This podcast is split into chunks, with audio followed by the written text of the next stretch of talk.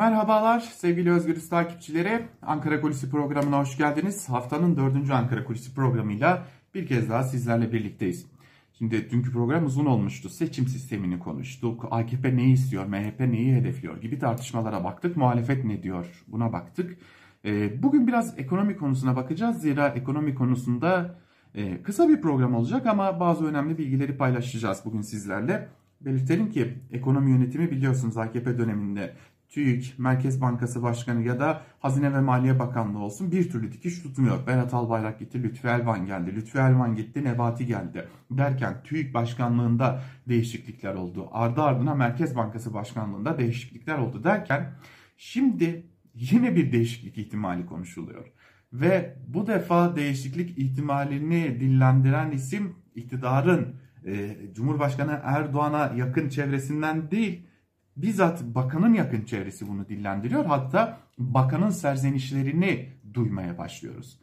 İddia o ki Hazine ve Maliye Bakanlığı'na getirilen ve e, göreve getirilmesinden kısa bir süre sonra da gözündeki ışığı görüyor musunuz çıkışıyla tartışmalar e, yaratan 20 Aralık gecesi ya da 21 Aralık'ta e, bir de üstüne üstlük nereden nasıl geldiği bilinmeyen ama harcanan dövizlerin tartışması sürerken Nureddin Nebati bu kadar hararetli savunduğu sisteme rağmen kendisinden bir mucize beklendiğini, tekrarlayalım, kendisinden bir mucize beklendiğini söylüyor.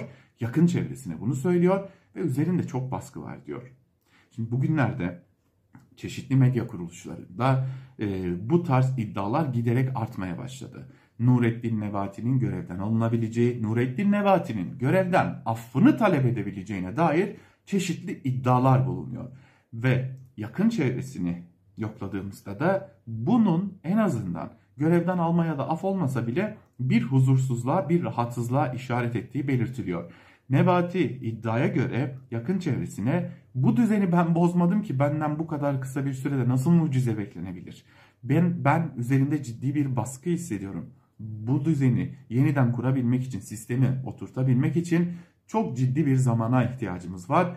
Karşımızda bir enflasyon yükü var bir savaş gerçekliği var, yükselmeye devam eden bir döviz kuru var ve yeteri kadar elimizde done olmadığı için, yeteri kadar müdahale aracı olmadığı için de zorlanıyoruz ve ben kendimi baskı altında hissediyorum. Buna ne kadar dayanabilirim bilmiyorum dediği iddia ediliyor. AKP kulislerinde bu iddia konuşuluyor.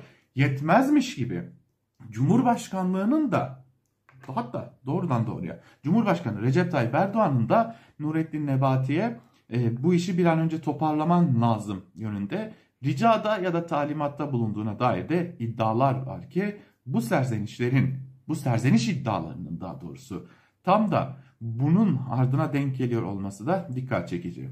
İşin özü şu, geçtiğimiz yıldan beri bir türlü dikiş tutmayan, sürekli olarak isimlerin değiştiği ve sürekli olarak dünya ekonomi literatüründe olmayan uygulamaların yürürlüğe sokulduğu ve ekonomideki gediğin her geçen gün büyüdüğü, Türkiye Varlık Fonu'nun ciddi bir şekilde borçlandığı, bankaların ciddi bir şekilde para politikalarını değiştirmeye çalıştığı Türkiye'de ekonomi yönetiminde yeni değişiklikler olabileceği, Nebati'nin kendisini baskı altında hissettiğini söylediğine dair iddialarla güçlenmiş görünüyor. Türkiye ekonomisini hala zor günler bekliyor. Bu iddialarla bunu da çok açık ve rahat bir biçimde görmüş oluyoruz. Ankara Kulisi'nden bugünlük de bu kadar. Bir başka programda görüşmek umuduyla. Hoşçakalın.